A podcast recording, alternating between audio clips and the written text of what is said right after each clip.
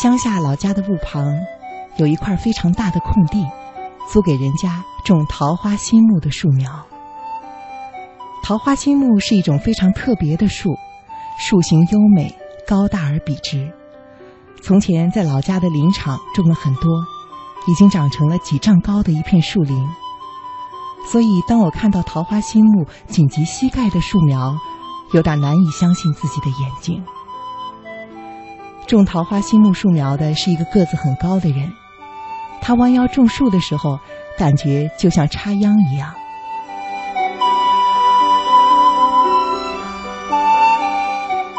树苗种下之后，他常来浇水，可是奇怪的是，他来的并没有规律，有时候隔三天。有时候隔五天，有时候十几天才来一次。浇水的量也不一定，有时候浇的多，有时候浇的少。我住在乡下的时候，天天都会在桃花心木旁边的小路上散步。种树苗的人偶尔会来家里喝茶，他有时候早上来，有时候下午来，时间上也不一定。我越来越感到奇怪。可是更奇怪的是，桃花心木的树苗有时候莫名其妙的就枯萎了，所以他再来的时候总会带几株树苗来补种。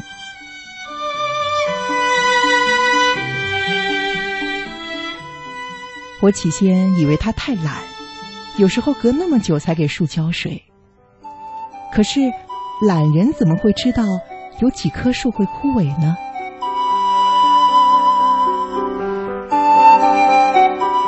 后来我以为他太忙，才会做什么事情都不按规律。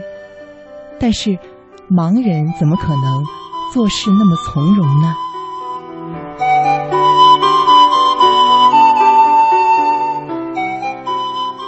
后来我忍不住问他：“你到底什么时候来？多久浇一次水呢？桃花心木为什么无缘无故会枯萎呢？如果你每天都来浇水，桃花心木的树苗……”应该不会枯萎吧？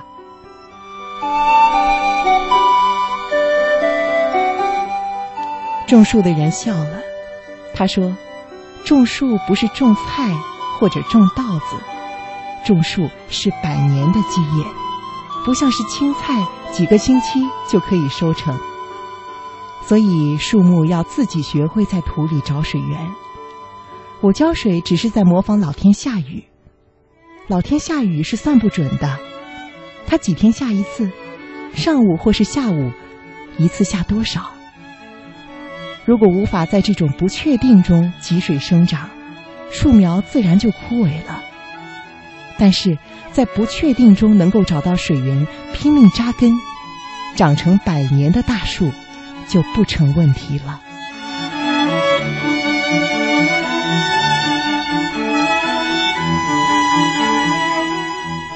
种树人语重心长地说：“如果我每天都来浇水，每天定时浇一定的量，树苗就会养成依赖的心，它的根就会浮在地表上，没有办法深入地下。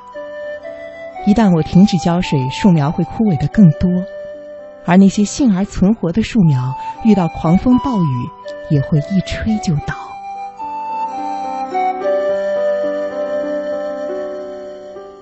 种树人的一番话使我非常感动。